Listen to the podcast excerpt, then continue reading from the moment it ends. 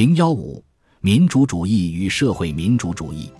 民主与社会主义有着内在联系的观点，早在布尔什维奇命前的数十年间就得到了广泛传播。许多人倾向于认为民主与社会主义是一回事，认为没有社会主义的民主和没有民主的社会主义都是不可能的。这一观念主要来自两个思想流派的汇合，而它们都是源于黑格尔的历史哲学。在黑格尔看来，世界历史是自由意识的进步。进步是这样发生的：东方只知道一个人是自由的，希腊和罗马世界知道一部分人是自由的，我们则知道所有的人是自由的。自由是人的本质。显然，黑格尔所说的自由不同于他那个时代激进政治家为之奋斗的自由。黑格尔汲取了启蒙时代政治学说中的寻常观念，把它们改造成了抽象概念。但是，激进的青年黑格尔派从他的论述中读出了让他们兴奋的东西，在他们看来，确定无疑的是，民主是一种黑格尔意义上的必然性。历史学家们也不甘落后，格维努斯从整个人类历史中，就像从国家的内在演进中一样，看到了精神的和公民的自由是一个从个体到部分人再到大众的有序发展。唯物史观为多数人的自由观赋予了另一种内涵。多数是指无产阶级，意识是由社会条件决定的，所以他们必然成为社会主义者。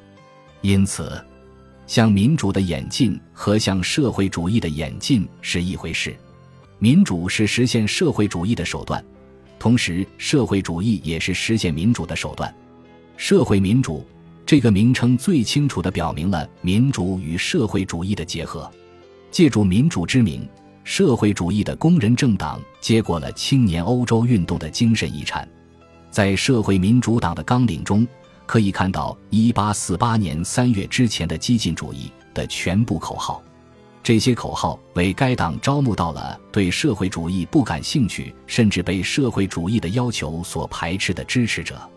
马克思主义的社会主义提出民主要求，是由这种情形造成的，即它是一种德国人、俄国人以及生活在奥匈帝国和沙俄帝国统治下的弱小民族的社会主义。在这些独裁程度不同的专制国家，反对党必须首先要求民主，以便创造开展政治活动的条件。对社会民主党来说，民主实际上是不容讨论的。他绝不会对民主的意识形态表示异议，至少表面上如此。但是，该党名称中的两个字眼所表达的这两种观念之间的关系问题，并不能在党内完全取消。人们开始把问题分为两部分，在谈论即将到来的社会主义天堂时，他们继续坚持这两个概念相互依存，甚至进而说他们终归是一回事。既然一个人继续认为民主本身就是个好东西，他也不可能作为一个等待着在未来天堂中得到最后救赎的忠诚的社会主义者得出其他结论。如果这片乐土在政治上不是最理想的，他可能就有些不妙了。因此，社会主义作家们不断声称，只有在社会主义社会才有可能存在真正的民主。资本主义国家的所谓民主不过是掩盖剥削者阴谋的闹剧。尽管看到了社会主义和民主必定在目标上一致，但无人知道他们是否会走同一条道路。人们争论过这样的问题：社会主义根据刚才讨论的观点，从而民主制度应以民主的手段去实现，还是在斗争中应当脱离民主原则？这就是关于无产阶级专政的著名争论。十月革命前。它是马克思主义文献中的一个学术问题，后来则变成了一个重大的政治问题，就像使马克思主义者分裂为不同派别的其他意见分歧一样。这场争吵也是来自把所谓马克思主义体系的一堆教条劈成两半的二元论。马克思主义总是至少用两种方式观察一切事物，通过虚构的辩证法来调和这些观点。最常用的手段是根据一时之需。使用那些可以赋予多重含义的词汇，这些词汇被用来从事让人想起拜物教的崇拜，同时作为政治口号迷惑大众的心灵。马克思主义的辩证法实质上是一种词语崇拜。这种信仰的每一条教义都体现在对一个字眼的崇拜上。它的双重甚至多重的含义，使它有可能集不同的观点和要求于一身。对这些词汇的解释，就像特尔斐城的波提亚故意把话说的暧昧不明一样，最终引发了不同派别的争吵。人人都从被奉为重要权威的马克思恩格斯著作中为自己寻章摘句。革命就是这样的词汇之一。马克思主义所说的工业革命。是指前资本主义生产方式向资本主义生产方式的逐渐转变，在这里，革命与发展是一个意思，而进化和革命这两个术语的差别几乎消失了。这样，只要马克思主义者高兴，他可以把革命精神说成是无聊的盲动主义；当修正主义者说他们有马克思恩格斯的著述中的很多段落做根据时，他们是很正确的。而当马克思说工人运动是革命运动，把工人阶级称为唯一真正革命的阶级时，他是从积累和巷战的意义上使用这个字眼的。因此，当工团主义者援引马克思时，他们同样是正确的。马克思主义对“国家”一词的使用同样是模糊的。根据马克思主义，国家仅仅是阶级统治的工具，通过掌握政治权力。无产阶级将消灭阶级冲突，国家也就不存在了。当不再有需要加以镇压的社会阶级的时候，当阶级统治和根源于生产无政府状态的生存竞争已被消除，而由此二者产生的冲突和极端行动也随着被消除了的时候，就不再有什么需要镇压了，也就不再需要国家这种特殊的镇压力量。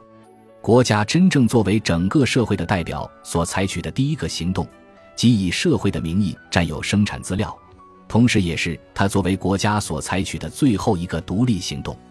国家政权对社会关系的干预，将先后在各个领域中成为多余的事情而自行停止下来。无论这里所设想的有关政治组织的本质的观点多么模糊和糟糕，这段有关无产阶级的统治的话是如此言之凿凿。似乎没有留下任何怀疑的余地，但马克思也说过，在资本主义和共产主义社会之间必定有一个革命的转变时期，与此相对应的将是一个政治上的过渡时期。这个时期的国家只能是无产阶级的革命专政。